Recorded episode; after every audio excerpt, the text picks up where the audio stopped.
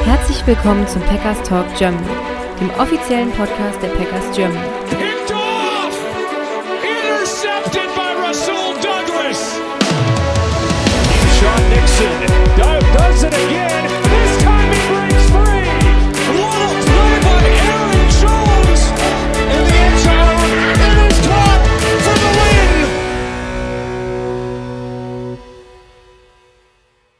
Herzlich willkommen, liebe Packers-Fans, zu einer neuen Ausgabe des Packers Talk Germany, Folge 273 mit mir Sebastian am Mikrofon und noch einem Sebastian am anderen Mikrofon. Willkommen, Sebi. Hallo.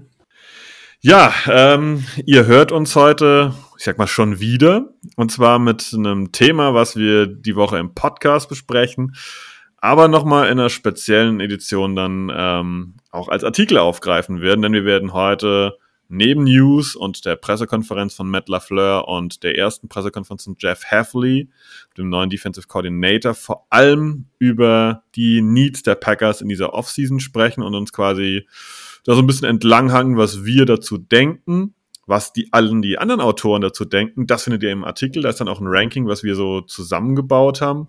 Äh, schaut da auf jeden Fall gerne rein. Da sind auch noch einige Fragen, die die Jungs dann beantwortet haben. Äh, sehr, sehr spannende Sache. Wir steigen aber ein mit ein paar kleinen News und der Sebi erklärt euch mal, wer uns denn aus dem Coaching-Staff verlassen hat. Genau, verlassen hat uns Craig Williams, der war bei uns Pass Game Coordinator, also auf der defensiven Seite. Ähm, der war jetzt ein Jahr bei den Packers und wechselt jetzt zu den Los Angeles Rams und wird dort neuer äh, Line, Inside Linebackers Coach. Ähm, und soweit ich das so mitbekommen habe, war der eigentlich auch recht hoch angesehen bei uns. Ähm, also bin gespannt, ähm, was das noch so für Auswirkungen hat bei uns. Genau, der war bei Joe Barry recht hoch angesehen. Ich glaube aber, das ist so ein Intimus gewesen, jemand, der da schon gute Verbindungen zu ihm hatte und ich glaube, dass da einfach keine Zukunft mehr bei uns war. Aber klar, ähm, das sind Sachen, die erstmal Lücken reißen, die gefüllt werden müssen. Aber ich glaube, da kommen wir bei der äh, Sache Jeff Heffley und Pressekonferenz noch ein bisschen dazu. Mhm. Die Packers haben nochmal gewildert, nenne ich das jetzt mal, und zwar bei den San Francisco 49ers. Und sie haben dort einen neuen Strength and Conditioning Coach äh, organisiert. Und zwar heißt der gute Kerl ähm, Aaron Hill und war dort Assistant Strength and Conditioning Coach äh, unter Kyle Shanahan für ja, die letzten fünf Jahre. Jetzt kommt der witzige Teil. Ich hoffe, ich habe das vorhin in der Pressekonferenz richtig mitbekommen, denn der äh, Chefcoach äh, in dem Bereich Strength and Conditioning, Dustin Perry, ist, glaube ich, der erste Cousin von der Frau von Matt LaFleur. Und LaFleur hat sich da sehr, sehr viele Informationen geholt. Und ähm, Jetzt gibt es natürlich diese üblichen Gerüchte, dass äh, seit Christian McCaffrey bei den 49ers ist, hat er keine ernsthafte Verletzung mehr und wie gut die mit Verletzungen umgehen. Und die Packers hatten immer mal wieder den berühmten Hamstring von Christian Watson und so weiter und so fort. Ich glaube, wir als Fans müssen da vorsichtig sein. Das hat nicht immer nur was mit einem and Conditioning Coach zu tun. Ich glaube auch nicht, dass das ein Magier sein wird, aber hoffentlich wird das ein bisschen besser in den Griff kriegen als der ja, alte Coach, weil wir hatten schon sehr, sehr lange Injury Reports, oder? Ja, ähm, aber ich weiß halt auch nicht, inwiefern sowas das ändert. Also klar, das, ich kenne es auch vom Fußball, dass man immer sagt, ja, das Training und ähm, ja, die, die Trainer in dem Bereich können da einen großen Unterschied machen. Aber jetzt zum Beispiel auch von CMC darauf zu schließen, wie das jetzt äh, auf die Packers Auswirkungen hat, finde ich immer ganz, ganz schwierig, weil es gibt doch einfach gewisse Spieler, gewisse Körper, die einfach eine andere, wie soll man sagen, nicht halt das äh, nicht die ganze Last tragen können wie andere Körper. Das kennen wir einfach häufiger und es gibt auch Verletzungen wie zum Beispiel Christian Watson, die sind einfach langwieriger. Ich weiß nicht, ob da so viel ein Coach verändern kann. Ähm, ich glaube, da muss man, wenn dann, auf die ganze Abteilung, die das dann betrifft. Da geht's ja dann auch viel um äh, das Thema ja Rehab, ähm, also Rehabilitation, wie steigt man wieder ins Training ein nach einer Verletzung und all sowas, dass das da auch mit reinspielt. Und ich weiß nicht, inwiefern er da auch mit dann beteiligt ist, aber da, da gibt's ja mehrere Personen, die davon abhängig sind. Und ja, ich weiß nicht, ob das so ein großer Faktor ist, um ehrlich zu sein. Finde ich ein guter Take, weil ich finde, da gehört auch manchmal einfach Glück oder Pech dazu. Ne? Wir kennen das alle aus dem eigenen Sportunterricht, da willst du einen Basketball fangen und das Ding prallt dir straight up auf den Finger drauf und dann es ist halt mal dein Finger ein bisschen angeschwollen. Das sind Kleinigkeiten, die da manchmal über sehr, sehr viel entscheiden und ähm, da fällt dir einer aufs Knie oder halt auch nicht. Das dazwischen liegt meistens, äh, gerade in der NFL, bei den dicken Jungs vorne in der Line zum Beispiel, ja nicht viel Platz, ne? ob der jetzt äh, relevant trifft oder halt das doch mal glimpflich ausgeht. Aber es ist auf jeden Fall schön, dass die Packers erkannt haben, dass das, der Injury Report lange war und sie sich da vielleicht auch mal umorientieren wollen, weil Vorgänger Chris Gizzy war, glaube ich, jetzt auch, wir hatten es vor ein paar Wochen gesagt, sehr, sehr lange da auf jeden Fall. Und ähm, ist gut, wenn man mal das Blatt mal wendet und mal weiterschaut.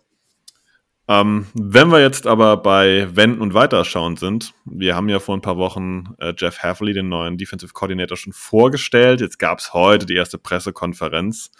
Ähm, Sebi, kannst du mal kurz sagen, wie so dein Eindruck von dem Kerle war? Ich fand auf jeden Fall positiver als von Joe Barry. Ich weiß nicht, ich fand den einfach von Anfang an so ein bisschen sympathischer, vielleicht auch ein bisschen jünger und moderner, auch von der Rangehensweise, was er so gesagt hat. Ähm, da kannst du ja gleich nochmal genauer drauf eingehen, aber er hat halt vor allem gesagt, das, was wir jetzt auch schon häufiger gelesen haben, dass er aggressiver sein will, dass die ganze Defense bisschen moderner, auch passender zur NFL ähm, ja, gestellt werden will. Aber da fand ich, äh, war Barry halt schon äh, sehr konservativ und ja, ein bisschen oldschool unterwegs. Und deswegen hat er mir eigentlich so in dem, was ich jetzt gesehen habe, tatsächlich ganz gut gefallen. Ja, genau, da kann ich eigentlich total mitgehen. Ich fand, der hat sehr viele Sachen gesagt, die mich so ein bisschen positiv stimmen. Er hat auch ähm, es mal erwähnt, warum er eigentlich in Green Bay gelandet ist, weil er ist ja Head Coach am College gewesen. Und er hat gesagt, das nimmt jetzt Peter nicht als O-Ton, ich fasse das so ein bisschen zusammen. Er hat im Prinzip gesagt, es lag viel an Matt LaFleur, dass er ihn hat ziehen können, weil er an diese Idee glaubt. Es liegt aber auch an Brian Gutekunst, weil er sieht, was für ein Talent der GM geschafft hat, in dieses Team reinzubringen. Und am Ende hat er gesagt, es sind die Packers, es Green Bay und er sieht es auch als Mekka des Footballs an. Das ist natürlich für uns als Fans äh, sind das schon mal sehr schöne Worte, dass jemand da auch klar sagt, ey, das gefällt mir. Ich glaube, ich komme mit dem Head Coach gut klar. Ich finde, das Team hat Talent und ich habe da Bock drauf und deswegen gebe ich ein sicherlich gut bezahlten Headcoach-Posten am College ab und gehe quasi wieder eine Stufe runter und ordne mich jemand anderem unter. Das fand ich ähm, ja zum Auftakt schon mal eine, eine schöne Beschreibung, warum er das getan hat. Wobei mich da tatsächlich dieses äh, Brian Gutegunst hat viel Talent in das Team gebracht. Musste ich ein bisschen schmunzeln, weil vorletztem Jahr hätten wir uns eher gesagt, also zumindest was jetzt den Draft angeht, äh, dass da jetzt noch nicht so unbedingt die Stärken von Brian Gutegunst drin liegen. Jetzt war der letzte Draft natürlich ein ziemlicher Volltreffer mit, mit sehr, sehr vielen Spielern. Ähm, deswegen fand ich das tatsächlich ein witziges Ding. Und ich glaube, man, man darf auch, also korrigiere mich, du bist mehr im College drin, ähm, aber ich habe auch gehört, dass er im Boston College nicht ganz unumstritten war. Ich weiß nicht, inwiefern er da noch, ob er über die Saison hinaus auch auf jeden Fall Head Coach geblieben wäre. Ähm, das sagt er natürlich nicht in der Pressekonferenz, finde ich aber halt noch wichtig zu erwähnen, dass er zumindest nicht ganz unumstritten war. Ja, das war das Jahr vorher, wo sie einen mhm. schlechten Rekord hatten, also glaube ich 3-9 oder so. Da war er ein bisschen angezählt, aber die letzte Saison war eigentlich gut. Da waren sie das erste Mal wieder in einem Bowl-Game vertreten und so. Ähm, aber klar, das geht am College ruckzuck. Da verlierst du zwei, drei wichtige Leistungsträger und dann hast du nicht die Möglichkeit, wie in der NFL dann nochmal zu sagen, äh, ich mache einen Trade, ich hole einen Free Agent oder was auch immer. Da ist der Rest halt noch da und du musst gucken, dass du damit dann klarkommst und hast du vielleicht noch ein paar harte Spiele auf dem Schedule und dann geht das äh, schnell downhill. Ja, was, mir, was man sonst noch so zu Heffley sagen kann, ist, dass er halt sehr, sehr viel über seine Defense natürlich gesprochen hat, logischerweise. Und ähm, zusammengefasst, er hat jetzt gar nicht so auf diesem ähm, Scheme rumgehackt. Also er, er präferiert ja schon dieses 4-3-Scheme. Aber es ist klar, dass ähm, in der NFL angepasst werden muss. Und das hat er auch gesagt er wird halt viel Tape schauen, er wird viel adjusten, was halt wir oft Joe Barry vorgeworfen haben, dass er immer das Gleiche spielt und immer das Gleiche anbietet und Das stimmt nicht sehr positiv. Und ähm, er möchte auch eine aggressive Defense haben. Also er möchte etwas tun. Er hat ganz klar gesagt, sein Ziel ist es immer, ein Play auf den Ball zu machen. Sein Ziel ist immer, dass das Spiel simpel ist, dass dadurch die Spieler nicht auf dem Feld nachdenken müssen, sondern sie können spielen. Sie wissen, was sie zu tun haben und sie können auf die Leute draufgehen, sie können tackeln, sie können auf den Ball draufgehen, sie können versuchen, den Ball abzufangen und er möchte quasi, ich nenne es mal eine aktive Defensive spielen. Und das, darauf habe ich Bock. Ja, also den, den Satz fand ich auch interessant, tatsächlich so ein bisschen nach dem Motto, ähm, für die Spieler soll es so einfach wie möglich sein, also wirklich ganz einfach, was sie jeweils zu tun haben, aber dass dahinter ein komplexes System steht, wo dann viele Stränge quasi zusammenlaufen und das hat sich für mich auf jeden Fall sehr gut angehört und da bin ich wirklich gespannt, wie das dann auf dem Feld tatsächlich auch aussieht.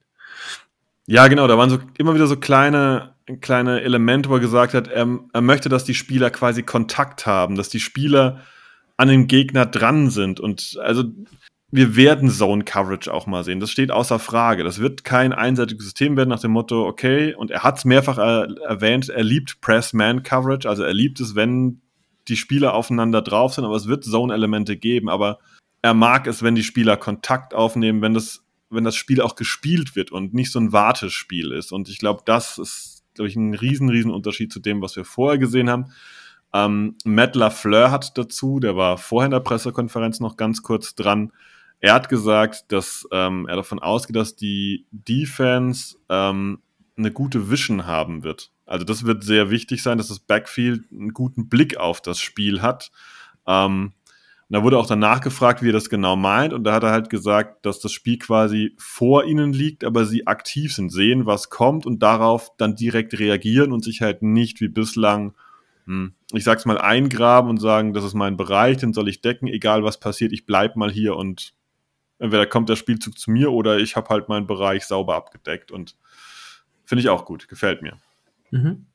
Dann würde ich vorschlagen, dann, wenn es zu der Pressekonferenz nichts mehr zu sagen gibt, Sebi, dann gehen wir ein bisschen weiter. Ja. Alles klar. Dann können wir nämlich Richtung Team mal schauen. Und ähm, nochmal kurzer Überblick, falls ihr letzten Wochen mal nicht zugehört habt. Die Packers können, ich habe jetzt gerade einen Artikel heute gelesen, wir hatten die letzte Woche gesagt, sie können rund 50 Millionen Cap Space erschaffen. Es sind wohl sogar bis zu 60 möglich in der Ecke ähm, durch diverse Moves. Ich glaube, die jetzt alle aufzuzählen, von Cut von Devontre Campbell über Royce Newman und äh, ja, Verlängerung Kenny Clark. Wenn die Packers das machen, erfahrt ihr das bei uns, das ist gar kein Thema. Aber es ist möglich, dass die Packers ja, in Free Agency und Draft ähm, da richtig ranlangen. Die Packers haben auch fünf Draft Picks in den ersten 100 Draft Picks, sind da also reichlich aufgestellt. In Runde 1 natürlich relativ spät, aber danach äh, ist das eigentlich ein gutes, ja, guter Munitionsbereich und ähm, wir haben euch zu Beginn der Folge gespoilert, dass so ein Artikel kommt, wo das drin steht, aber trotzdem frage ich dich, Sebi, in welchen Bereich würdest du zuerst Kapital investieren? Sei es jetzt als Free Agent oder Richtung äh, Draft Pick? War das finde ich schwierig, weil ähm, ich da auch ein bisschen unterscheide. Ich würde im Draft was anderes machen wie in der Free Agency, weil für mich, sagen wir so, der Big Free Agency Move muss jetzt nicht ein Move sein, wo wir 20 Millionen für jemanden ausgeben. Das könnte sein, muss aber nicht. Ähm, weil da kannst du zum Beispiel auch auf weniger Premium-Positionen wie Guard oder Safety zum Beispiel auch einfach sagen, wir versuchen da einen guten Spieler zu nehmen, was man ja zum Beispiel auf Twitter häufig liest, ist so Antoine Winfield auf Safety zum Beispiel. Der wäre natürlich aber sehr, sehr teuer. Ich glaube auch nicht, dass so was Großes passiert. Aber wenn du jetzt ein, zwei Level drunter gehst, ähm, könnte ich mir das zum Beispiel eher vorstellen, als dass wir jetzt einen Guard oder einen Safety in Runde 1 nehmen. Ähm, Gerade wenn ich so ein bisschen die Safety-Klasse, ich bin da so ein bisschen mal oder fange gerade an, mir so meine Draft-List zu machen. Ich glaube, was die Safety-Klasse aussieht, gibt's auch nicht so viel, was es dieses Jahr hergibt, was man in Runde 1 nehmen könnte, zum Beispiel. Ähm, und da bin ich halt, was jetzt den Draft angeht, zum Beispiel dann eher auf den Premium-Positionen in Runde 1 unterwegs. Deswegen würde ich da ein bisschen das Trennen. Aber wenn du mich jetzt wirklich fragst, was so der ähm, dringendste Need an sich ist, äh, wäre ich tatsächlich ähm, bei Linebacker wahrscheinlich sogar. Das ist spannend. Kann man daraus schließen, dass du davon ausgehst, dass Devontre Campbell nicht zurückkehrt? Weil Quay Walker ist, glaube ich, äh, brauchen wir nicht lange drüber reden, ist sicher. Isaiah McDuffie hat unter Havley in äh, Boston gespielt und die haben wohl auch direkt nach seiner Verpflichtung kurz Kontakt gehabt. Ich glaube, der kriegt auch erstmal den Haken dran und darf weiter bei den Packers sein. Ist Campbell weg, deiner Meinung nach? Das könnte halt passieren, aber so oder so hat der schon stark abgebaut und ich tue mich aktuell noch einfach schwer mit ähm, ähm, jetzt fällt mir der Name gerade nicht ein. Ähm, ja, mit Gray Walker, so, jetzt haben wir's. Äh, als Kapitän quasi der äh, Defense ins, äh, ins Spiel zu gehen, weil Gray Walker ist für mich einfach noch so, also ich sehe da viel Potenzial in dem, aber ich weiß noch nicht, wie gut er halt im Lesen der Defense ist, weil das darf man halt nicht vergessen. Der Linebacker hat in der Regel den Call in der Defense ähm, und der muss halt das Spiel lesen und verstehen können. Und ich, er ist mir noch einfach ein bisschen zu up and down in der Sache und ich hätte da einfach einen, eine zuverlässige Linebacker-Alternative, wird mir da sehr gut gefallen oder zumindest, dass man noch mehr Talent auf die Position reinbringt. Und ich weiß eben nicht, inwiefern diese Rolle Devontre Campbell noch ausfüllen kann. Und deswegen halte ich das aktuell für wichtiger als vielleicht Safety oder Cornerback, wobei ich da eben auch noch Verbesserungspotenzial sehe auf jeden Fall. Oder Needs. Und da würdest du dann in Free Agency und Draft was reinlegen oder gäb's, also gibt's da jemand, der dich in der Free Agency ansprechen, wo du sagst, naja, der ist äh, Stand jetzt Free Agent. Wir wissen alles, NFL-Teams noch die Möglichkeit, Leute zu taggen. Das Fenster ist gerade offen, da werden auch Leute getaggt werden. Also wenn ihr die Folge hört, ist derjenige vielleicht getaggt, aber wer wird dir eigentlich gefallen? Mm, also wenn wir jetzt gerade bei Linebacker sind, das ist jetzt natürlich schon jemand sehr altes, aber der würde halt diese Rolle wahrscheinlich perfekt ausfüllen. Levante David wäre natürlich als Linebacker krasse Verstärkung. Äh, da kann ich halt gar nicht einschätzen, wie teuer der werden würde äh, und ob er dann tatsächlich auf den Markt käme. Ähm, zwei junge Namen, das, oder drei junge Namen so ein bisschen, die bisschen entgegen dem gehen, was ich gesagt habe, dass man einen erfahrenen, guten Leader da haben will, aber das meinte ich eben auch mit, mit Potenzial-Paren. Ähm, finde ich ansonsten noch Willie Gay von den Chiefs. Auch da wissen wir nicht, kommt der auf den Markt, wie teuer wird der? Ähm, und ähm, ja, zwei Namen, die jetzt auch noch re relativ jung sind. Patrick Queen von den Ravens und Devin White von den Buccaneers. Bei denen sind so ein bisschen ja, gerade Devin White hat auch seinen Starterposten teilweise verloren, war teilweise auch nicht mehr mehr im Kader bei den Bucks gewesen zum Schluss jetzt. Ähm, und ähnliches auch bei Queen, glaube ich. Die haben so ein bisschen was wie soll man sagen, an Wertschätzung, an Reputation verloren. Deswegen könnte das so ein Prove-It-Deal werden oder vielleicht auch ein günstiger, langfristiger Vertrag. Und bei beiden sehe ich Potenzial. Und gerade Devin White mag ich mit seiner Speed auch als Blitzer unheimlich gerne. Und wenn man überlegen würde, man hätte mit Quay Walker und Devin White zwei extrem athletische Linebacker, die sehr schnell zum Quarterback kommen und blitzen können, finde find ich das einfach irgendwie sehr spannend, muss ich sagen. Kann ich mir gut vorstellen. Was ich mir vorstellen kann, was ich die Woche auch mal fallen lassen auf dem Discord ist, dass äh, Kollege Gute Kunst auch die Welt wieder ein bisschen brennen lässt, indem er vielleicht mit Pick 25 oder zumindest in Runde 2 wieder hoch einen zweiten Inside Linebacker draftet. Ähm, Veteran Cooper ist da so ein, so ein Kandidat. Das könnte ich mir auch vorstellen, weil eins haben wir bei äh, Kollege Gute Kunst ja über die Jahre jetzt schon mitgekriegt, ihm ist ziemlich egal, was alles da draußen so von seiner Sache denkt. Er zieht einen Linebacker früh, er zieht auch mehrfach äh, Edge früh und entwickelt die. Er geht im Dra er versucht im Draft auf einen Wide Receiver zu gehen, kriegt keinen. Er tradet ausgerechnet mit den Minnesota Vikings und gibt den viel Munition, um dann seine Hände doch an Christian Watson zu kriegen in Runde 2 früh. Also so ein bisschen ignorant bezüglich solcher Themen ist das schon. Und ich glaube, wenn die zum Schluss kommen, sie haben in der Free Agency vielleicht keinen Linebacker bekommen und Devontre Campbell ist es nicht. Ich glaube, dann zieht der potenziell durch und Adrian Cooper wäre mein Favorit, sage ich mal, im Bereich Runde 1, 2, wenn auf Linebacker.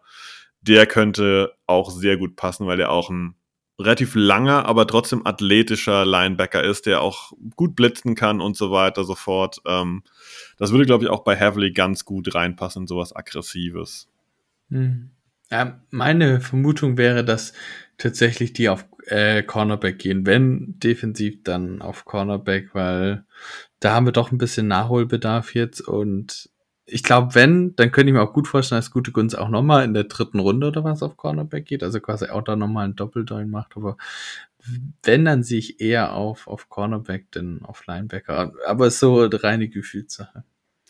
Gefühle sind immer wichtig bei sowas, ne? Und äh, ich finde gerade den Punkt witzig, was du gesagt hast mit dem Double Down, weil auch das kann ich mir vorstellen. Ne? Das hat die letzten mhm. Jahre oft gemacht. Wide Receiver Double ja, Down genau. oder Triple Down gute Kunst mit seinen, seinen Phasen, wo er dann ab Runde 4 drei O-Liner nimmt, irgendwie in Runde 4, 5 und 7. Ähm, letztes genau. Jahr Double Down auf Tight End hätte ihm niemand zugetraut, dass der einen Second und einen Third Rounder in äh, zwei Tight Ends investiert. Eine Position, die die Packers jahrelang, ich sag mal, fast schon ignoriert haben. Ich meine, wir haben mit einem steinalten Mercedes Lewis gespielt und mit Robert Tonyan, der, was war das jetzt dieses Jahr bei den Bears war der noch der dritte Teil, was auch immer. Das war unser Starter. Ne? Also das völlig ignoriert und jetzt dann Runde 2 und Runde 3. So Dinger traue ich gute Kunst immer gefühlt in alle Richtungen zu. Jetzt hast du schon erwähnt Cornerback, da bin ich nämlich bei dir. Ähm, ich kann mir auch vorstellen, dass die Packers trotz Stokes, trotz Valentine nochmal hoch auf Corner gehen, alleine weil ich nicht glaube, dass Keyshawn Nixon als Slot Corner, also er wird Free Agent, aber selbst wenn sie zurückkommt, ich glaube nicht, dass er nächstes Jahr der Slot Corner ist, der startet, weil er gerade mit dem an Leuten dranbleiben einfach zu unflexibel in den Hüften ist, um da als Starting Slot Corner zu agieren. Und ich glaube, die Packers sind bei Stokes jetzt nicht negativ, aber auf jeden Fall kritisch bezüglich dieser Verletzungshistorie und du willst halt nicht wieder so dastehen wie zuletzt, dass Stokes halt im Prinzip ja drei, vier Spiele macht und sonst kein Faktor ist und ich kann mir den frühen Cornerback-Pick schon gut vorstellen. Was spricht für dich aber gegen Safety so früh? Ich weiß nicht, also wenn, also ne, gefühlt hat für mich letzte Saison oder vor der letzten Saison komplett alles gebrannt auf Safety. Ähm, mit Savage war man nicht zufrieden. Ähm, der kam gefühlt aus seiner schlechtesten Saison und äh, in der Free Agency hast du aus meiner Sicht keinen bekommen, der irgendwie wirklich attraktiv war.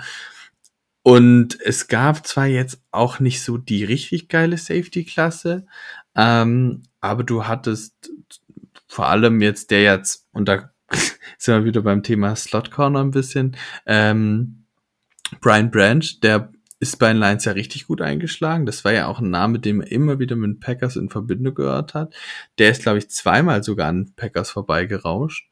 Ähm, und auch sonst, man hätte ja in der dritten, vierten, fünften Runde irgendwann mal auf Safety zuschlagen können. Es gab ja noch einige ähm, interessante Namen in dem Bereich. Ich habe mich da relativ viel mit den Safeties auseinandergesetzt.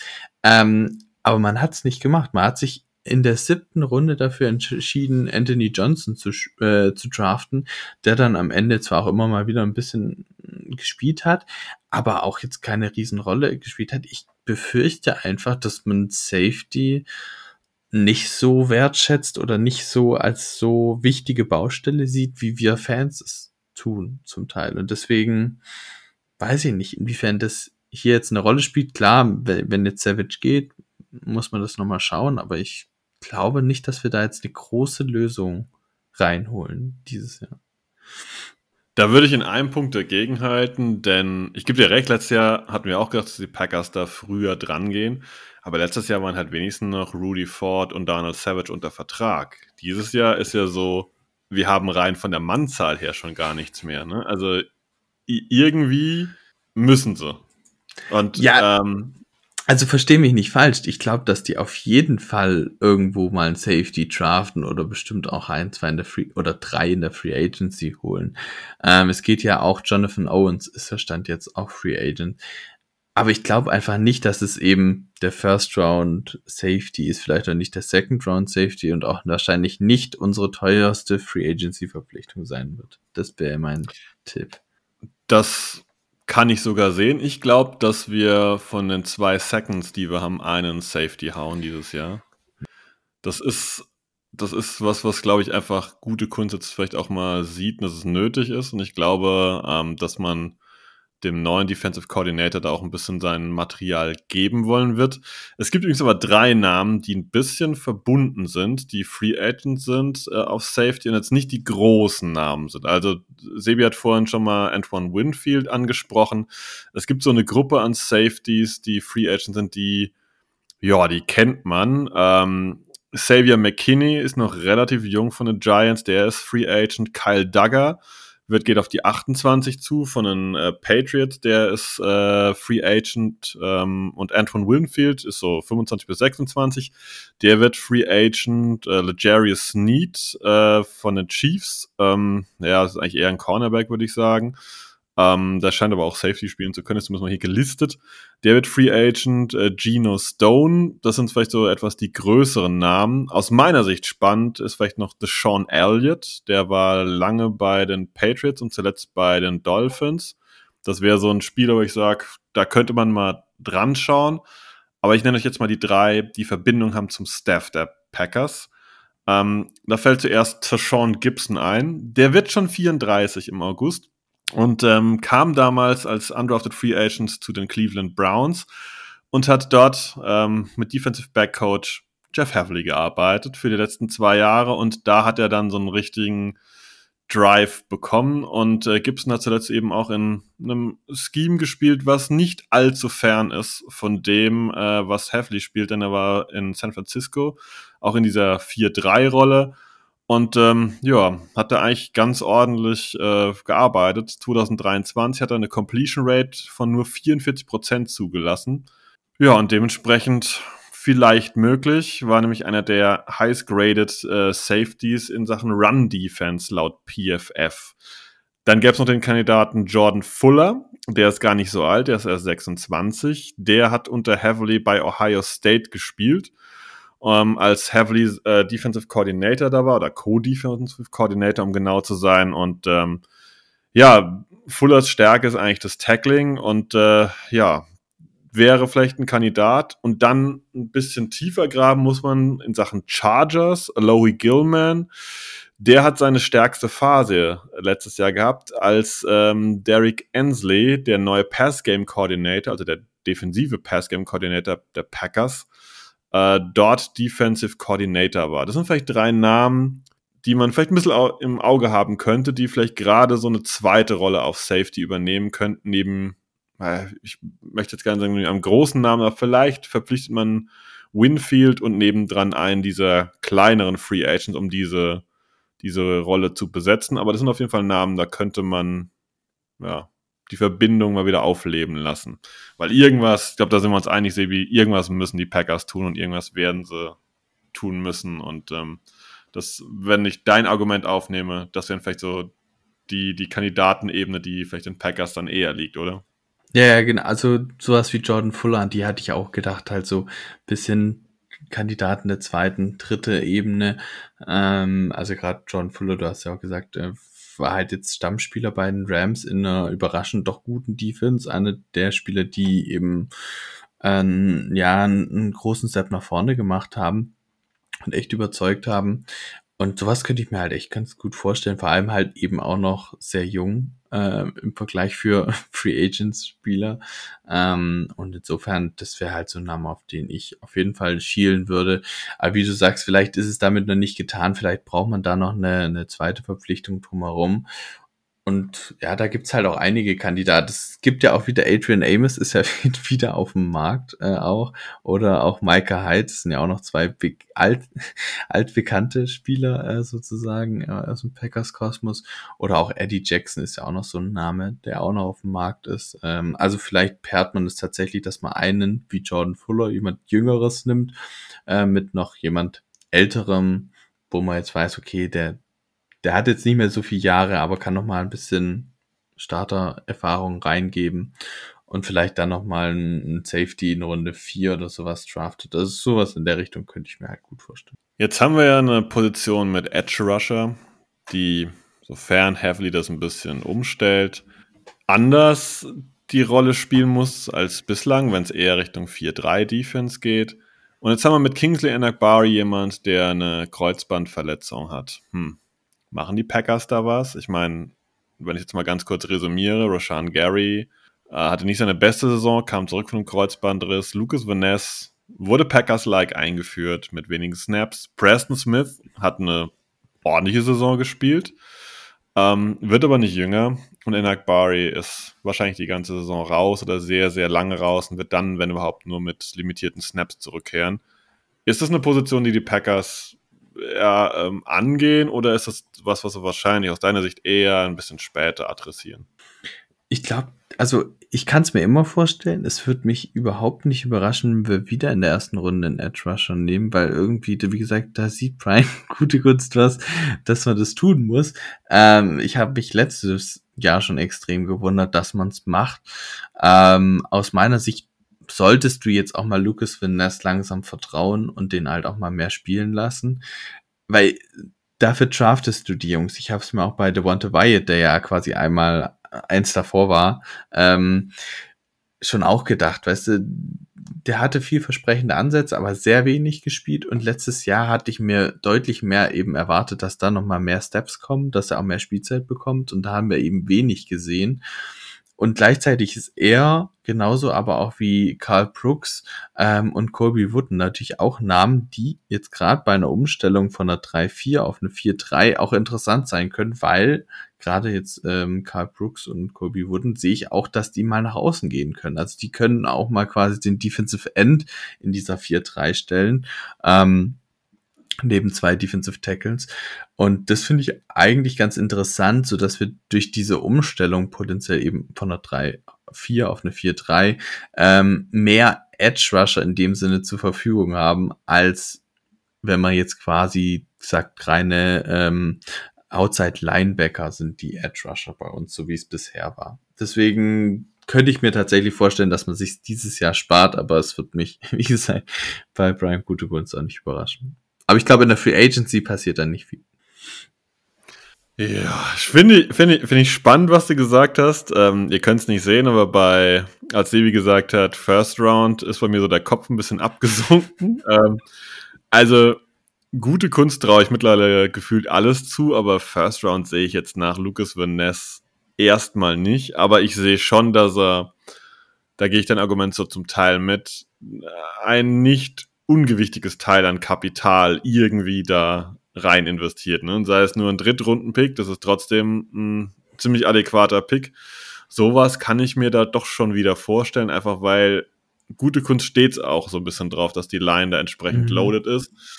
Und du hast einen guten Punkt gesagt, dass ähm, du dir vorstellen kannst, dass Brooks und Wooden da vielleicht auf den Edges spielen, neben zwei Tackles. Und da muss man ehrlich sein, oder wäre ich jetzt auf deine Meinung gleich gespannt. Ich sehe die Defensive Tackle Spot ein bisschen dünn besetzt. TJ Slade hat mir gut gefallen. Ähm, Kenny Clark war zuletzt eher als Edge eingesetzt, ähm, aber danach ist eigentlich dünn, ne? Da muss schon was passieren. Wobei ich tatsächlich sage, ähm, das finde ich jetzt auch für Kenny Clark spannend. Ich glaube, dass Kenny Clark diese Rolle als zwei Defensive Tackles statt einem großen Nose Tackle quasi ähm, dass ihm diese Veränderung noch mehr entgegenkommt, weil er eben nicht alleine quasi gegen Center und vielleicht noch ein Guard, der unterstützt dazu steht, sondern du halt jetzt quasi zwei hast, die sich auf Center und Guard verteilen.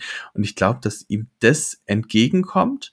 Ähm, da ist halt die Frage, wie gesagt, wen stellst du daneben? Dass das Slayton und Clark kommen, klar in, in gegen, also in klaren Run Sets, sage ich jetzt mal, macht das Sinn, weil da ist Slayton einfach mit seinem Körper ein bisschen prädestiniert für. Ähm, in Pass Rush Snaps vielleicht dann Wyatt, weil das eben so ein bisschen seine Stärke ist. Aber wie du schon gesagt hast, da sehe ich tatsächlich eher noch Potenzial. Also wenn wir wenn es jetzt rein nach mir geht, würde ich wahrscheinlich eher nochmal gucken, da nochmal Verstärkung zu suchen. Ich weiß nicht, was der Draft da speziell jetzt in, in der Hinsicht her, hergibt. Ähm, aber da zum Beispiel in der, in der zweiten Runde nochmal einen Defensive Tackle nachzulegen, das fände ich sehr, sehr spannend, der eben mit, mit White und Slayton ähm, so um den zweiten Spot um Clark drumherum konkurrieren kann.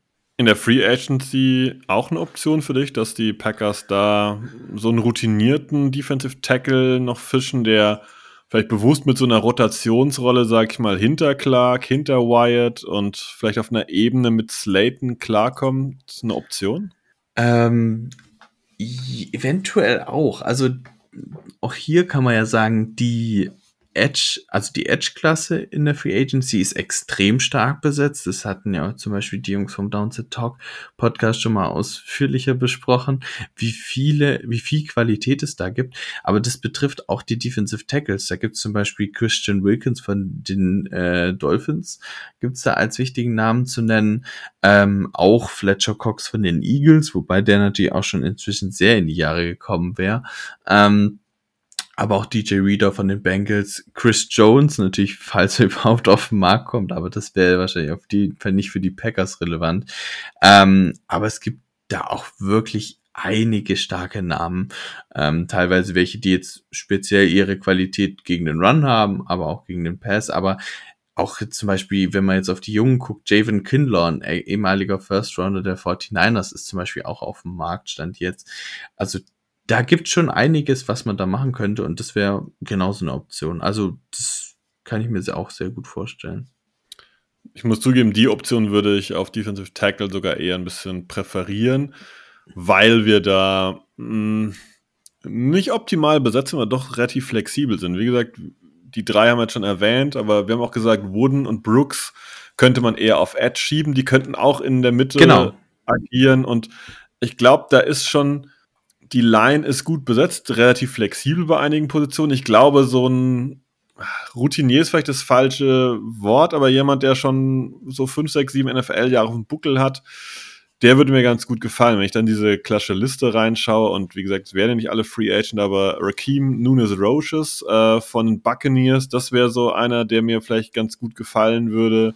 Ähm, Lawrence Guy, ja, 34, ähm, oder Quinton Jefferson, das sind so Leute, die mir an sich ganz gut passen würden, ähm, die auch so ein bisschen nasty sein können und so ein bisschen eklig, sage ich mal. Ähm, ja, aber ich glaube, das ist ein Feld, was die Packers auch bespielen werden, ähm, sei es halt in der Free Agency oder halt im Draft, das werden wir sehen. Es wird uns auch vor allem viel verraten darüber, wie die Packers die Zukunft sehen. Weil mhm. wenn sie im Draft draufgehen, ähm, heißt es jetzt nicht zwingend, dass sich von Kenny Clark verabschieden, aber es ist dann schon so ein bisschen die Planung, wer ist dann mit Wyatt irgendwann derjenige, der das Ganze von Clark auch mit übernimmt oder ist Clark einfach noch lange genug dabei? Kenny Clark wird dieses Jahr 28, 29? Ich weiß es gerade gar nicht. Sowas Schon so lange dabei auf jeden Fall. Er kam damals jung raus mit gleich 20 von UCLA. Ähm, schon ganz schön lange unterwegs, auf jeden Fall bei den Packers. Und äh, jetzt ist er der Kicker, wo es jetzt heißt, ja, behalten wir ihn, verlängern wir ihn. Was macht man eigentlich mit Kenny Clark? Ja, der ist jetzt 28, nochmal zur Korrektur, ja. und sein Vertrag läuft am Ende der Saison aus. Ja, genau. Da könnte ich mir schon so ein bisschen. Wird ein Tell sein, glaube ich, in unsere Richtung, was da letztendlich passiert. Ähm, ich würde fast vorschlagen, mit der Defense immer soweit eigentlich durch. Ähm, lass uns mal ganz kurz zu einem Punkt gehen, weil du jetzt sagst, du hast nichts mehr. Ich bin gerade am überlegen, aber Cornerback hatten wir jetzt eigentlich auch schon besprochen. Nee, also an sich eigentlich nicht nehmen. Dann lass uns zum Punkt gehen, den du im Vorgespräch erwähnt hast. Du wolltest nämlich auf jeden Fall über Special Team reden. Ähm, jetzt vielleicht nicht unbedingt über den Panther, aber doch vielleicht über den Bereich Kicker, Long Snapper oder Leute, die halt im Special Team ja äh, immer wieder ihre Auftritte haben. Wie siehst du da diese Priorisierung? Gibt es da Dinge, die für dich wichtig sind? Ähm, also vorneweg muss man sagen, du sagst jetzt so Panther jetzt nicht unbedingt. Panther, äh, Whelan läuft äh, oder ist Free Agent Stand jetzt, ähm, wenn nicht verlängert wird. Das heißt, wir stehen aktuell ohne Panther äh, für die kommende Saison da. Heißt auch, entweder verlängert man, ich fand den jetzt bisher nicht so schlecht, ist noch jung, ähm, könnte man auch relativ günstig äh, weiter verlängern. Ist, glaube ich, auch, jetzt muss ich genau, äh, vom, du, man könnte ihn tendern, das heißt, es wäre sehr günstig. Ähm, das wäre auf jeden Fall eine Option, aber es sollte halt, wie gesagt, erwähnt sein, ähm, dass prinzipiell sein Vertrag ausläuft. Und ja, Long Snapper will ich jetzt auch nicht länger machen als notwendig. Ich kann nur sagen, man war diese Saison mit der Verpflichtung nicht zufrieden, auch wenn Matt Orschek ähm, eigentlich als sehr guter Long Snapper, soweit ich das mitbekommen habe, eigentlich galt. Deswegen bin ich mir da auch gespannt und der verdient eigentlich auch gar nicht so schlecht für einen Long Snapper. Ich glaube, er hat einer der teuersten Long Snapper Verträge und da ist es halt die Frage, ob man da weitermacht oder ob man sich von ihm dann trennt.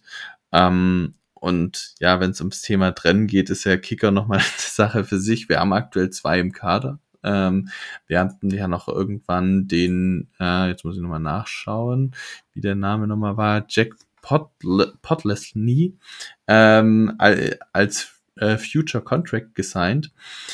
Ähm, ja, zusätzlich zu Anders Carlsen. Ich sehe aber bei beiden nicht, dass sie eigentlich unser Starting Kicker nächste Saison sein würden. Ich sage die ganze Zeit, äh, dass ich mit Carlsen nicht zufrieden bin.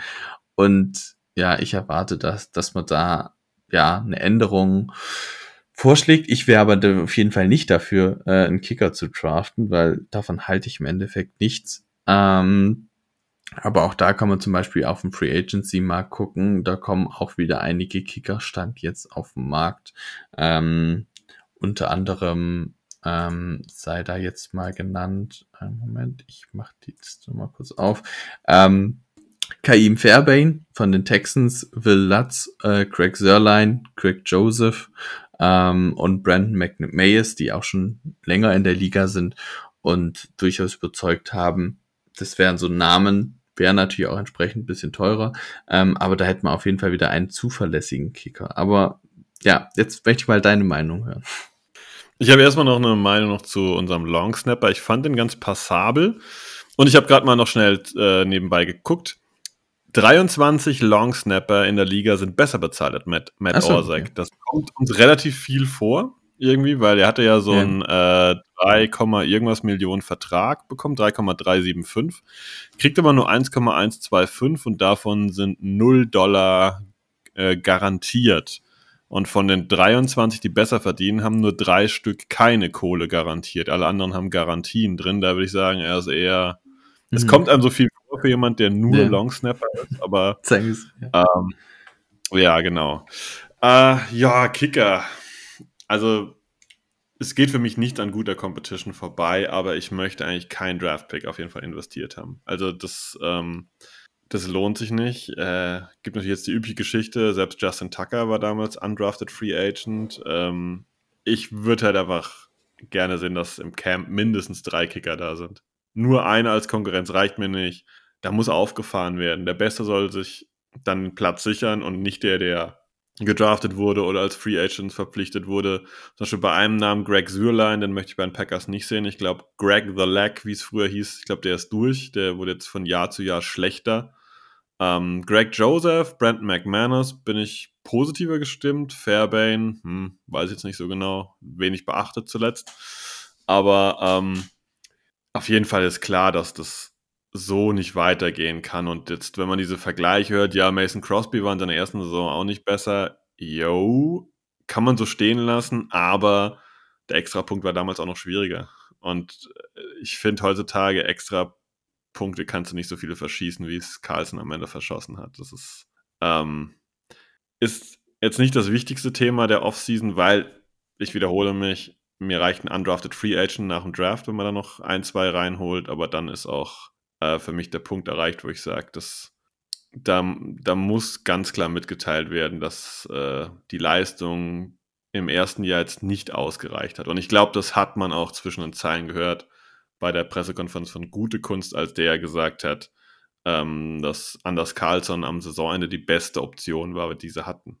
Weil wenn man voll überzeugt ist, sagt man ja eher, dass derjenige ganz klar unser Kicker ist und nicht, dass er die beste Option halt ist. Das heißt ja nur, okay, wir hatten nichts Besseres gerade vorhanden und das ist ja schon der erste kleine Tell, dass da irgendwas passieren wird, aber ich möchte keine Munition in irgendeinen so Viertrunden-Kicker oder sowas haben, bitte nicht.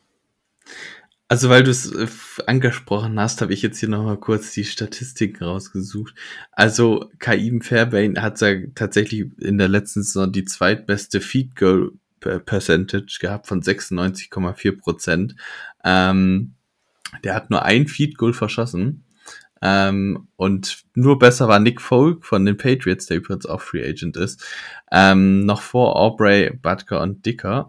Ähm, ja, also ich finde den jetzt tatsächlich gar nicht so verkehrt. Ähm, auch extra Punkte hat er nur einen verschossen zum Beispiel. Also jetzt gerade letzte Saison war er gar nicht so schlecht. Das hat man manchmal gar nicht auf dem Schirm. Ähm, aber das einfach nur zu, zur Ergänzung. Aber ich finde, also bei mir, ich kann, es kann halt mit Anders Carlsen aus meiner Sicht nicht weitergehen. Und so viel Entwicklung sehe ich darin auch nicht. Ähm, aber so wie ich es bei dir raushöre, siehst du schon die Möglichkeit, dass Anders Carlsen nächstes Jahr noch unser Kicker ist. Ja, aber dazu muss er sich halt einfach verbessern und müsste halt im Training auch zwei Leute ausstechen. Und damit halt meine ich jetzt nicht zwei Vollpfeifen, sondern zwei Leute, die auch das Niveau haben, ein NFL-Kicker äh, sein zu können, wenn alles passt. Und ne, also ich finde, man sollte es ihm auf gar keinen Fall schenken. Mhm. Nur weil man da jetzt letztes Jahr einen Sechstrunden-Draftpick, ich weiß gar nicht mehr, ich glaube Runde ich glaub, 6 ja äh, investiert hat. Ich finde, das ist kein Geschenk. Das ist wie bei allen anderen Spielern auf dem Roster, Grant Dubose oder äh, Lou Nichols, die wir letztes Jahr gedraftet haben, die haben jetzt auch jetzt keinen festen Kaderplatz sichern können. Und das gehört einfach dazu und im Kicker schenke ich es auch nicht. Hast du sonst noch einen Take zum Special Team? Ähm, jein, insofern muss man halt sagen, Keisha Nixon wurde auch ja wieder in den Pro Bowl, und ich glaube sogar als All-Pro gewählt, als Returner, äh, als Punt-Returner. Ähm, und Kickoff-Returns sahen bei uns nicht so glücklich aus, aber wenn Keyshawn Nixon geht, ist auf jeden Fall das Thema Returner bei uns nochmal spannend. Ähm, klar, Jaden Reed hat, glaube ich, die Punt-Returns auch übernommen, aber gerade bei den Kickoffs sah es, wie gesagt, eben generell nicht so gut aus.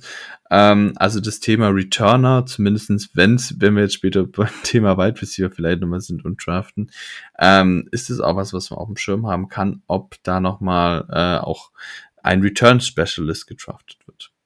Also oder so in der Free Agent. Oder, oder in der Free Agent.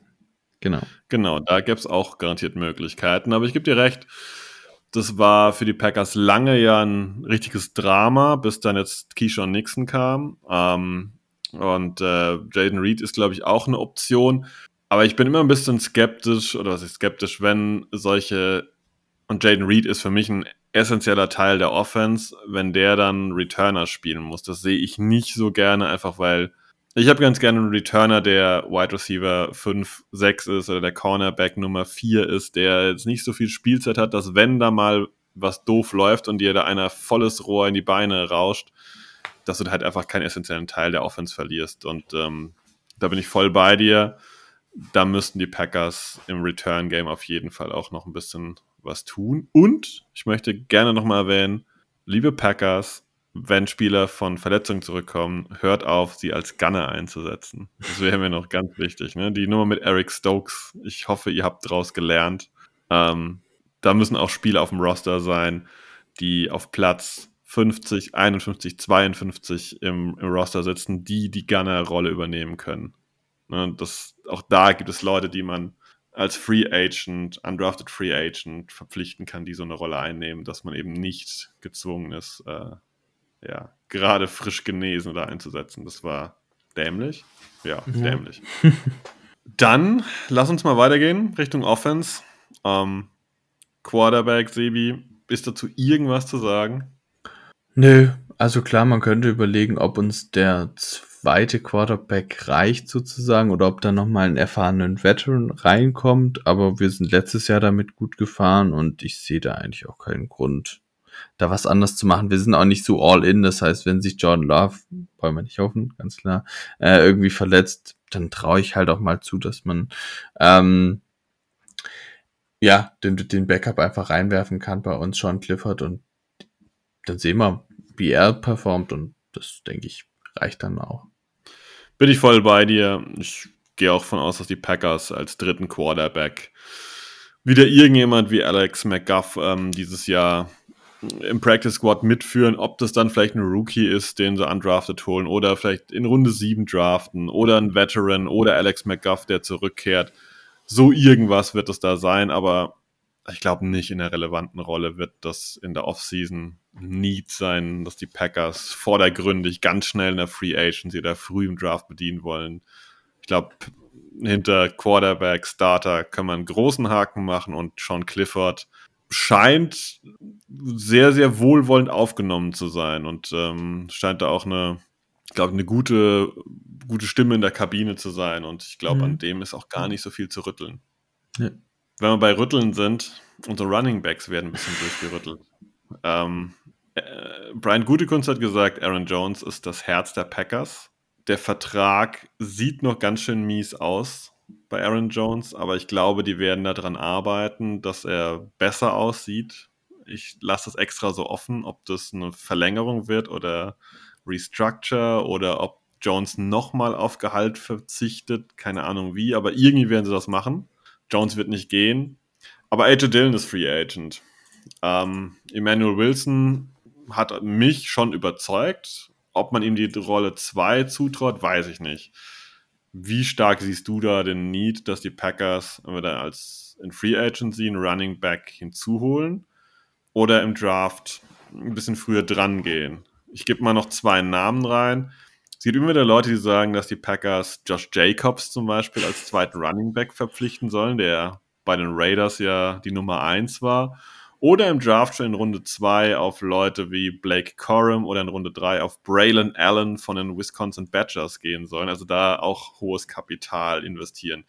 Ist das was, wo du sagst, realistisch? Sollten das die Packers machen? Oder siehst du eher so einen entspannteren Ansatz? Nee, also aus meiner Sicht, wenn es jetzt rein darum geht, ähm, wie dringend es ist, also rein die, wie dringend es ist, diese Position des Nummer 2 Backs zu besetzen, dann halte ich das tatsächlich für eine der dringendsten ähm, Baustellen im Packers-Kader, weil wir eben keine Alternativen haben und alles, was die Packers bisher immer mit undrafted oder schon irgendwie älteren Running Backs probiert haben, wie zum Beispiel James Robinson während der Saison, all das hat überhaupt nicht funktioniert. Man hat sie gefühlt nie eingesetzt und sie wurden schnell wieder gecuttet und man ist immer wieder bei denselben Namen wie vor allem Patrick Taylor gelandet. Und egal, wie man auch als undrafted Free Agent geholt hat, auch da hat keiner sich nachhaltig ähm, festsetzen können. Und ich finde, da ist es jetzt mal wieder Zeit, jemanden zu holen, wo man auch einfach eine gewisse Qualität erwartet. Das bedeutet aber für mich auf gar keinen Fall natürlich einen Josh Jacobs oder sowas als, als zweiten Running Back. Dafür sind die natürlich viel zu teuer. Und ich bin auch kein Fan davon, einen Running Back in der zweiten Runde zu holen. Ich glaube aber sehr wohl, dass Running Back in der dritten, vierten Runde auf dem Board steht. Ob ich jetzt davon großer Fan bin, weiß ich nicht. Ich würde vielleicht eher so zwei in Runde fünf oder sowas in der Richtung. Wir haben jetzt keine zwei Fünftrunden-Picks. Ich glaube, wir haben sogar gar keinen. Aber ähm, sowas in der Runde, in der Richtung würde ich eigentlich eher bevorzugen, dass man da mal auf junge Spieler schaut, die vielleicht auch unterschiedlich ähm, Skillset haben. Aber ich glaube, dass wir da, also ich kann mir sehr gut vorstellen, dass wir da wieder einen, einen Drittrunden Running Back sehen, ob wir das wollen oder nicht. Ähm, einfach weil diese Position von AJ Dillon offen ist und du hast es vorher angesprochen, Aaron Jones verdient jetzt nicht nur 17 Millionen, was schon sehr, sehr viel ist, sondern er ist eben auch verletzungsanfällig. Ich glaube nicht, dass wir Aaron Jones wahnsinnig viel auf dem Feld stehen sehen werden ähm, und vor allem halt auch nicht in jedem Spiel. Ich glaube, es wird wieder Spiele geben, in denen er ausfallen wird, weil er einfach ein bisschen verletzungsanfällig inzwischen geworden ist und das bei Running Backs einfach ein konstantes Thema dann irgendwann wird. Um, ähm, und deswegen brauchen wir dann eine Alternative, der, der wir vertrauen können. Und wir haben gesehen, AJ Dillon können wir nicht vertrauen. Um, ähm, und deswegen muss da für mich eine gewisse Qualität auch her. Das halte ich für dringend notwendig. Finde ich auch. Bin ich absolut bei dir. Ähm, auch mit den Runden, die du genannt hast. Ne? So Runde 4, 5. Also du hast recht, wir haben im Moment keinen 5-Runden-Pick. Aber das ist so die Ecke, wo ich sage, ähm, da kannst du immer einen guten Running Back finden. Das sehen wir auch ligaweit, dass du eigentlich nicht in Runde 1 dran musst. Ne? Die Packers selbst, Aaron Jones war damals der Fünftrunden-Pick, äh, Jamal Williams war der Viertrunden-Pick. Das war auch ein gutes Duo. Ähm, das sehen wir ligaweit, dass du einen Running Back äh, nicht so früh nehmen musst, egal ob wir dann bei den äh, Cowboys an Tony Pollard denken oder, oder, oder. Es gibt ja immer wieder auch undrafted Free Agent Running Backs, die Starter sind. Und ähm, genau, in der Free Agency, da sind schon interessante Namen dabei. Ähm, aber ich glaube, da sind so viele Namen auch wieder dabei, dass die Packers halt auch nicht wirklich sehr, sehr viel an Gehalt, äh, ja, ähm, in die Hand nehmen müssten, um da wen zu akquirieren. Wenn man dann sieht, dass letztes Jahr die Texans Devin Singletary für unter drei Millionen äh, haben verpflichten können, sowas ist für die Packers auch drin. Gerade als Running Back 2, der mit Jones so ein bisschen ein Committee bildet, da in dem Rahmen ist was jetzt drin, ohne dass ich jetzt Singletary haben will. Ich glaube, der ist für die Packers jetzt nicht der relevante Typ Running Back. Ähm, aber einfach mal so als Beispiel, da gibt es noch ganz viele andere Namen. Ich nenne einfach mal ein paar, die jetzt rumlaufen und noch gar nicht so alt sind und verfügbar wären. Antonio Gibson, zuletzt bei den ähm, bei Washington gewesen. Äh, DJ Dallas läuft da rum, Zach Moss läuft da rum, Josh Kelly, ähm, Singletary schon genannt, äh, selbst Tony Pollard wäre da, äh, Damian Harris, der war bei den äh, Patriots auch mal Starter, also jetzt in Buffalo wenig gespielt. Also da gibt es schon Leute, die verfügbar sind und manchmal keine Sorgen. Wobei ich aber dazu, dazu sagen muss, gerade zum Beispiel Joshua Kelly, das wäre für mich aber halt mehr so ein Aaron Jones in Light-Light-Version. Also vom Spielertyp, finde ich. Also AJ Dillon haben wir uns immer gewünscht, dass das dieser Bulldozer ist, der die einfachen Yards holt und waren dann immer überrascht, dass das manchmal halt nicht geschafft hat. Ähm, aber ich finde gerade als Nummer zwei Back könnte ich oder sehe ich halt auch jemand, der der muss nicht unbedingt stark im Passspiel sein, weil das ist eben Aaron Jones Hautqualität, aber jemand, der einfach Yards holt und der vielleicht auch einfach einfache Touchdowns mal reinlaufen kann. Das, was wir uns eigentlich immer wünschen an der Goal-Line, dass das halt auch mal ein Running Back schafft.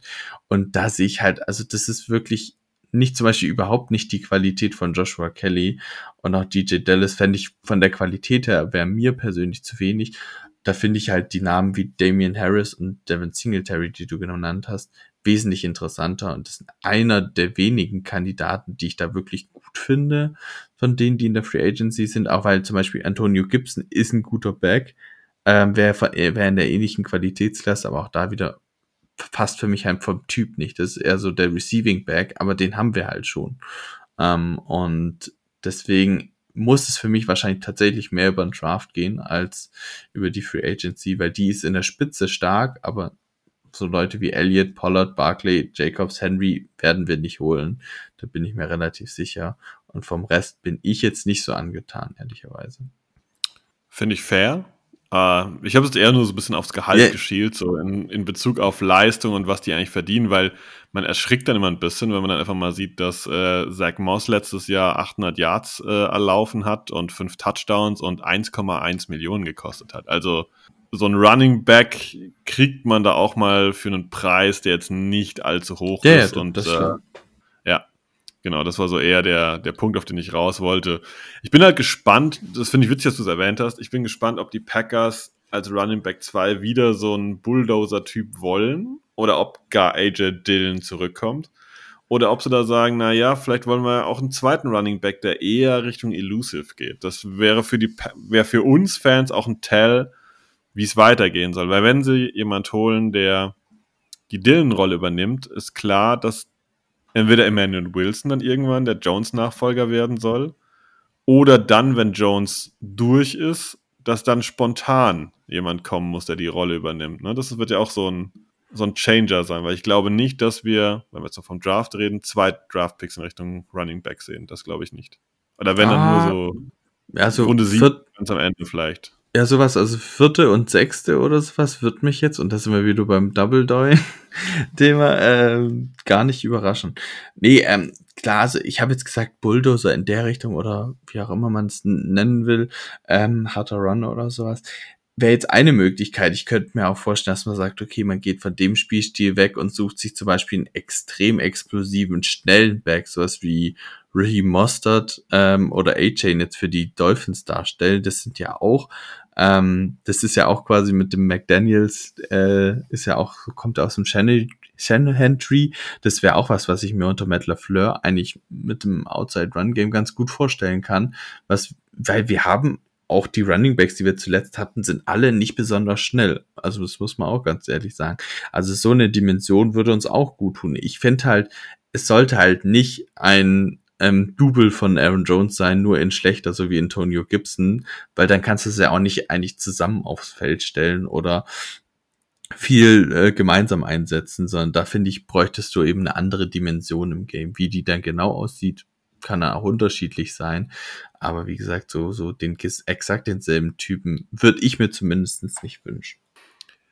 Wenn wir bei Wünschen sind, ähm, Wide Receiver, hast du da einen Wunsch? Wie sehr hältst du diese Position für wichtig, dass die Packers da was machen? Oder ist es eher so, ja komm, Watson und Dubs und Reed und Wicks und die werden sich alle noch entwickeln und das passt so und wir brauchen nur ein bisschen was für ja, am Ende der Death Chart, also auf Position 5, 6, 7, oder ähm, darf es für dich ein bisschen mehr vom Buffet sein?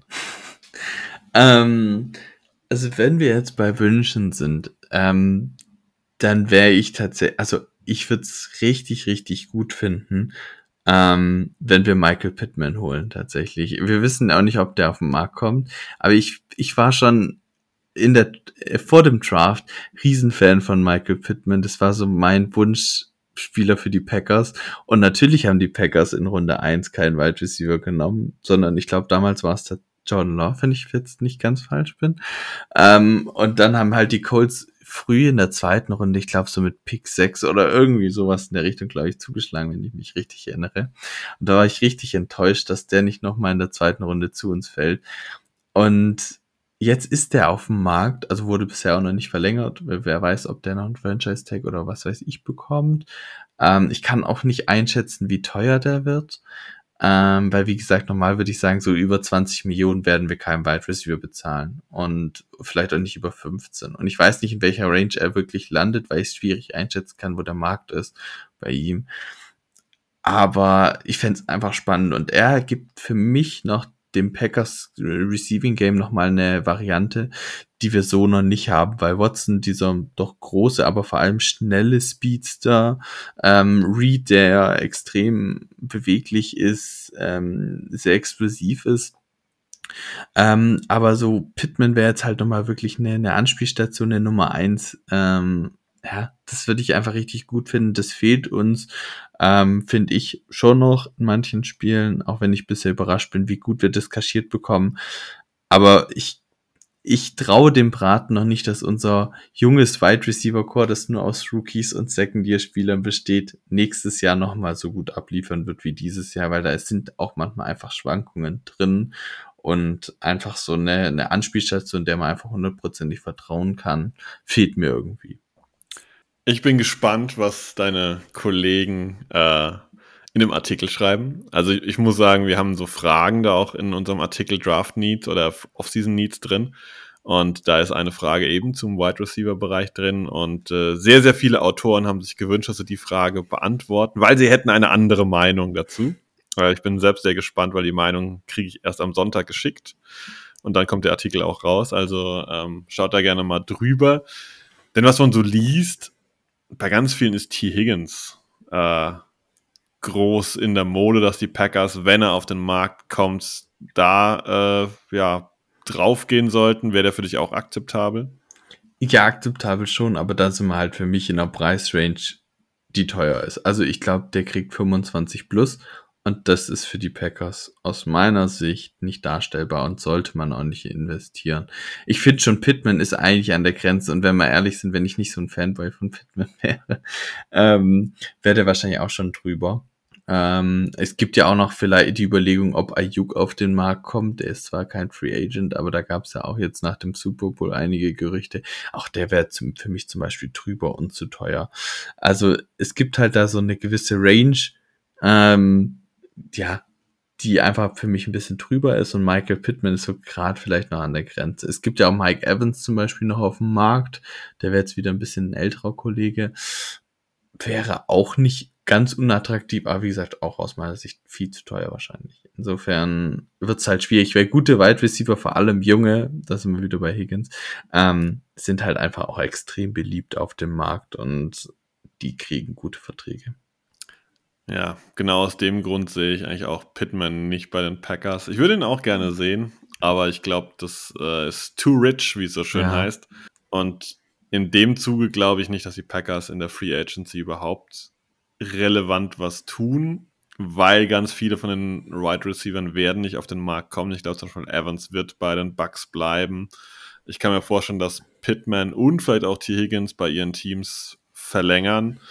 Ähm, und dann sind wir, finde ich, bei Wide Receiver bei so einer Chose, wo ich sage, da ist aber keiner besser als das, was wir haben. Und ähm, bevor ich dann irgendwie hier so einen Cedric Wilson oder Donovan People Jones irgendwie reinhole, Nee, nee, die Snaps gebe ich lieber halt Dubs, Wicks, Reed und so irgendwie. Da sehe ich jetzt keinen im, im, im hinteren Bereich der Free, äh, der mittleren bis hinteren Bereich der Free Agents, der die Packers jetzt wirklich relevant weiterbringt oder noch jung ist, wo man sagt, da ist jetzt noch ganz viel Entwicklung ähm, möglich. Und ähm, natürlich gibt es so Leute wie Greg Dodge, der bei den Cardinals jetzt ganz gut war, aber der ist jetzt nicht ähm, unrestricted Free Agent, der ist Exclusive Right Free Agent, das heißt, die Cardinals haben da noch ein Wörtchen mitzureden.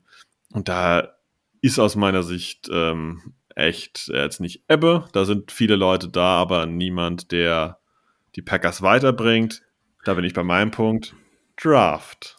Weil, Das, das wäre sowas, wo ich sage, warum nicht ein Drittrunden-Pick noch mal ein Receiver? Ich glaube, Runde 1 und 2 nicht, aber dann, wenn da so ein Ex-Receiver noch da wäre, ich würde es gute Kunst sogar bis frühe zweite Runde zutrauen, da nochmal drauf zu schlagen, wenn da jemand aus Runde 1 rausfällt, den er sehr schätzt.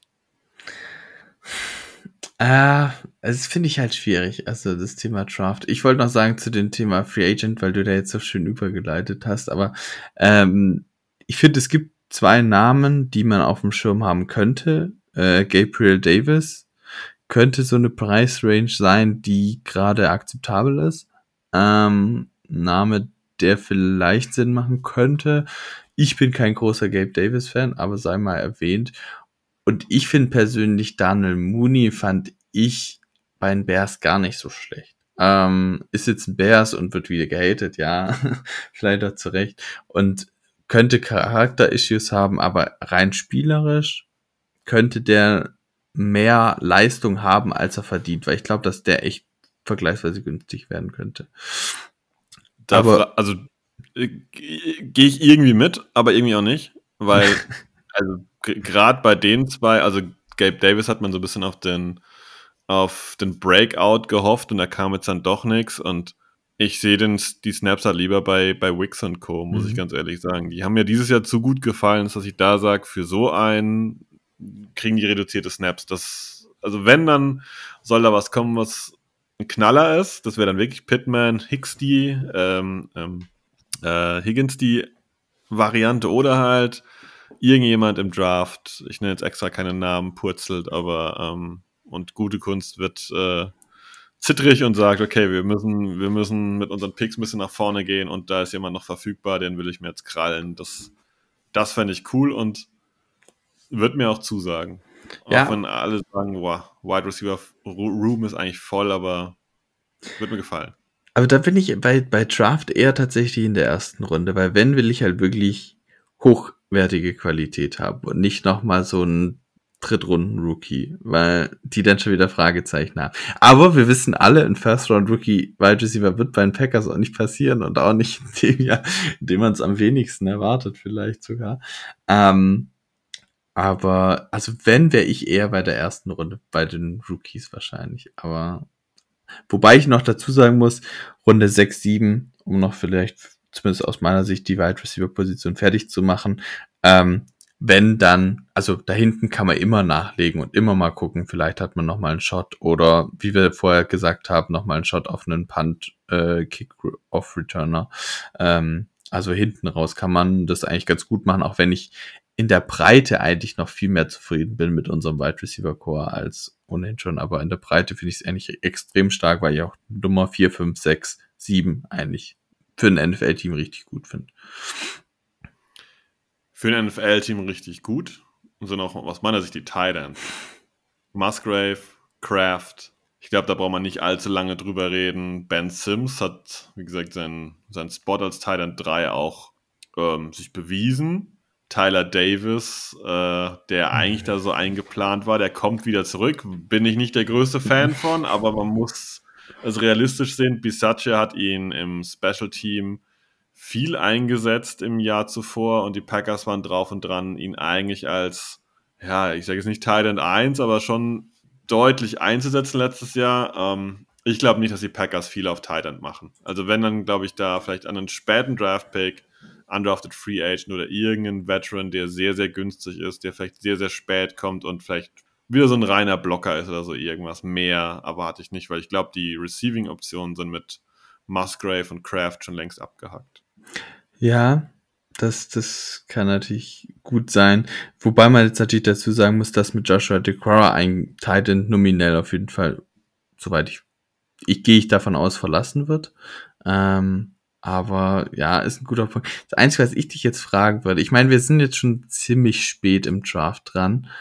Aber wenn es aus irgendwelchen Gründen den Fall gibt, dass Brock Powers relativ weit fällt, findest du es absolut undenkbar, dass die Packers so einteilen so, von so einer hohen Qualität nicht sagen, oh, wenn der noch da ist oder wir ein paar Plätze nach oben traden würden. Ähm, den dann gehen lassen und lieber eine andere Position nehmen? Oder ist das für dich keine Frage, weil Musgrave und Kraft ja vollkommen ausreichen?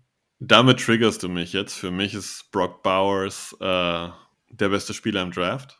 Er wird nicht da vorne gehen, weil Titans nimmt man nicht da vorne, aber er ist ein unglaublich talentierter Spieler, der auf Tident sehr, sehr viel kann.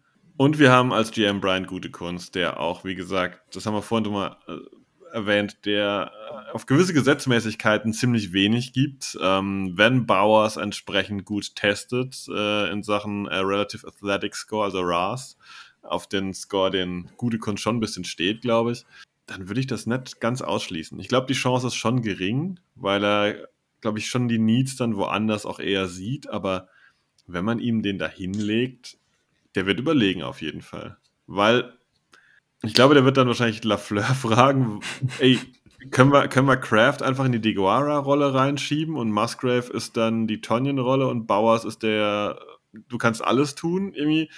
Ich, ich glaube, die Packers wären flexibel da, das ein bisschen anzupassen, auch wenn es jetzt klingt total furchtbar, so ein bisschen zum Nachteil von Kraft wäre, der dann eigentlich gar nicht mehr im, im Passspiel involviert wäre, aber ich würde das bei gute Kunst nicht ausschließen. Aber ich glaube halt nicht, dass Bowers später als 15 noch da ist. Ja, das gehe ich auch nicht von aus. Deswegen, aber ich hätte bei einigen anderen Spielern letztes Jahr im Draft auch nicht gedacht, dass sie, also dass Christian Gonzalez zum Beispiel so spät erst geht.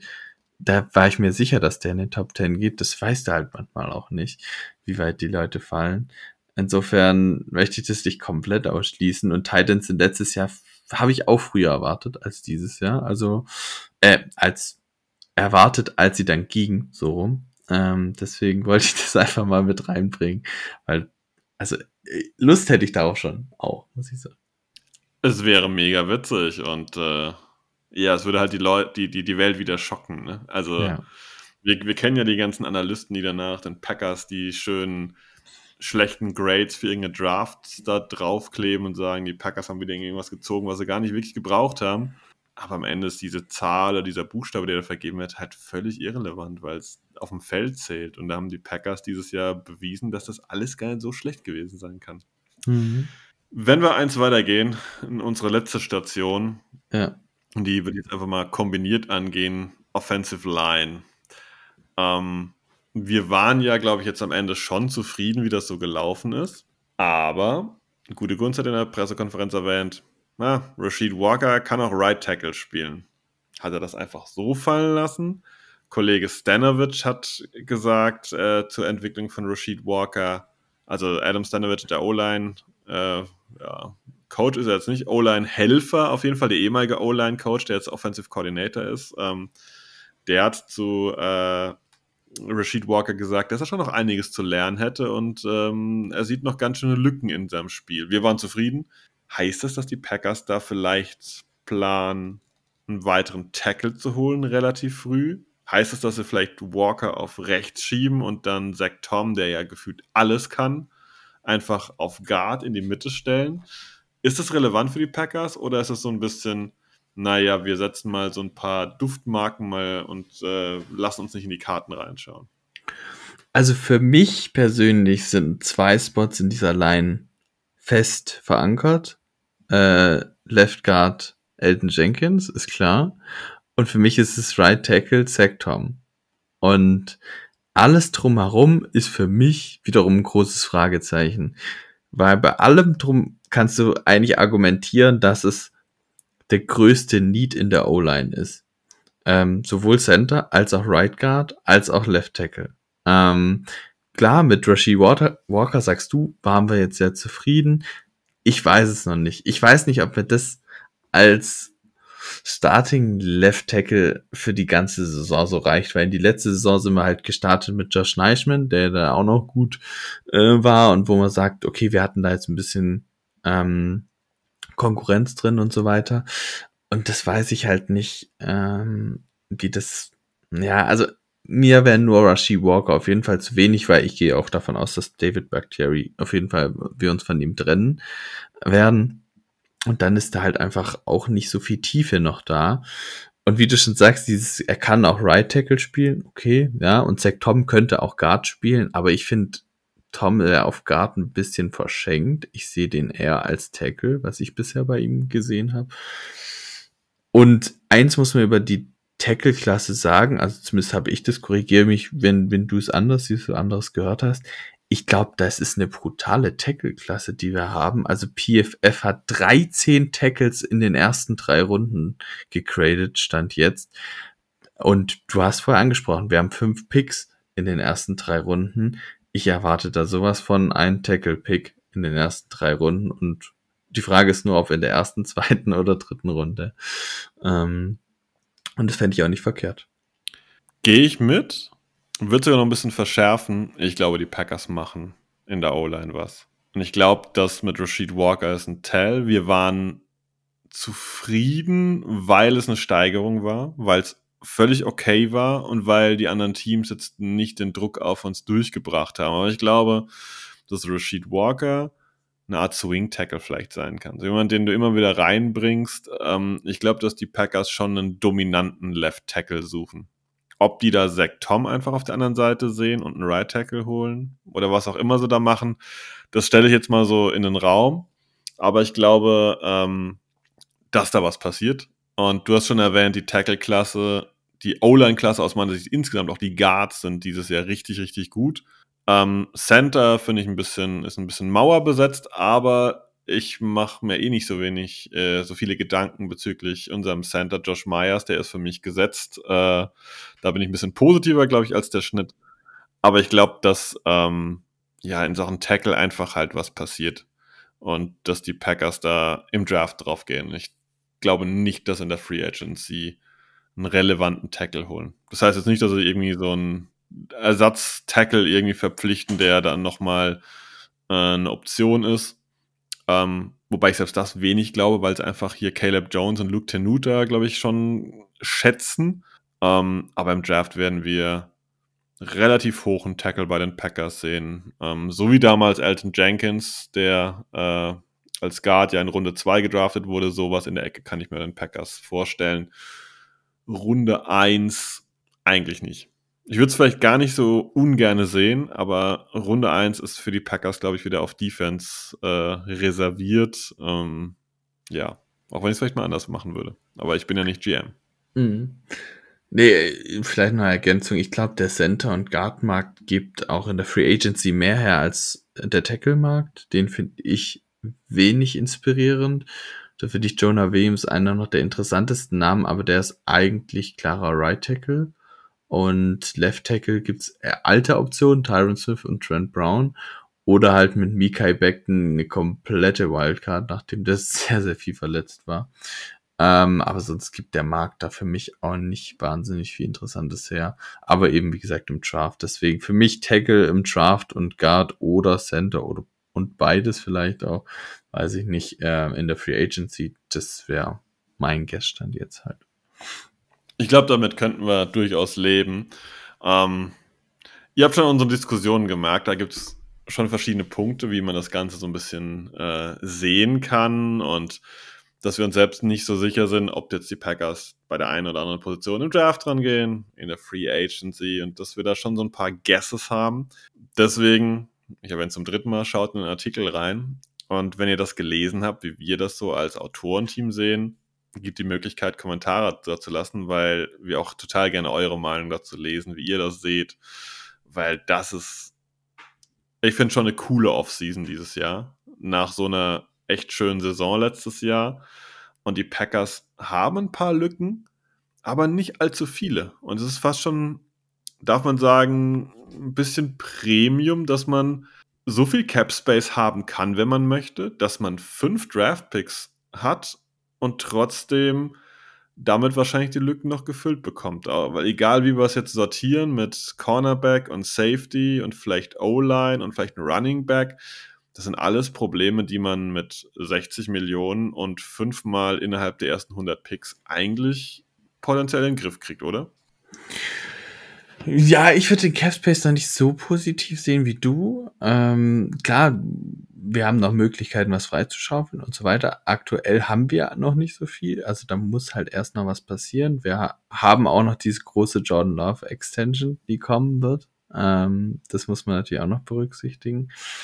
Ähm, aber ja, all in all sehe ich es ähnlich wie du. Wir haben wenig Schwachstellen, wo wir unbedingt was machen müssen. Also das ist vor allem, wie gesagt, für mich der zweite Running Back, der zweite, dritte Linebacker vielleicht und die Safeties, weil da fallen uns halt wirklich die Spieler weg, vielleicht auch der, der Slot Corner noch ergänzt, aber sonst reden wir halt immer bei, bei O-Line vor allem zum Beispiel halt immer über Upgrades oder bei Wide Receiver oder bei, äh, bei der D-Line. Und das gefällt mir eigentlich ganz gut, dass wir sagen, wir können da und dort schauen, was gibt der Markt her, was gibt der Draft her. Wenn wir dran sind an den jeweiligen Picks, sind es die Spieler, die uns weiterbringen oder vertrauen wir dann doch denen, die wir haben? Und diese Option, dass wir ohne wirkliche Needs reingehen, finde ich, ist immer eine, eine gute ist immer eine gute Ausgangslage. Und ähm, deswegen bin ich auch sehr gespannt. Man kann viel machen, weil wir haben wenig, wo ich sage, da müssen wir auf gar keinen Fall was machen. Ähm, Gott sei Dank gehört der Quarterback auf jeden Fall dazu. Ähm, aber wir können an verschiedensten Positionen was machen, aber müssen es nicht. Und das finde ich eine gute Ausgangslage. Bezüglich guter Ausgangslage würde ich sagen, können wir auch fast einen Deckel drauf machen und euch in eine hoffentlich gute Woche äh, entlassen. Ähm, achte drauf. Wie gesagt, wir haben den einen Artikel. Es kommt auch noch mal eine Vorstellung zu unserem Defensive Coordinator Jeff Heffley. Und äh, ich darf, glaube ich, auch noch hier im Podcast sagen, dass Adrian Franke dieses Jahr auch wieder bei uns zu Gast sein wird im Laufe der Offseason und ähm, wird so Richtung Mai gehen. Und da werden wir dann garantiert einen Rückblick mal auf die Entwicklung von Jordan Love äh, ja, werfen. Aber ihr seid es gewohnt, ihr werdet auch in nächster Zeit wieder von uns in Sachen Podcast gut versorgt. Danke, Sebi, für deine Zeit. Gerne. Ich bin schon mal raus mit dem Go Pack Go. Ich bin auch raus mit dem Go Pack Go. Ciao.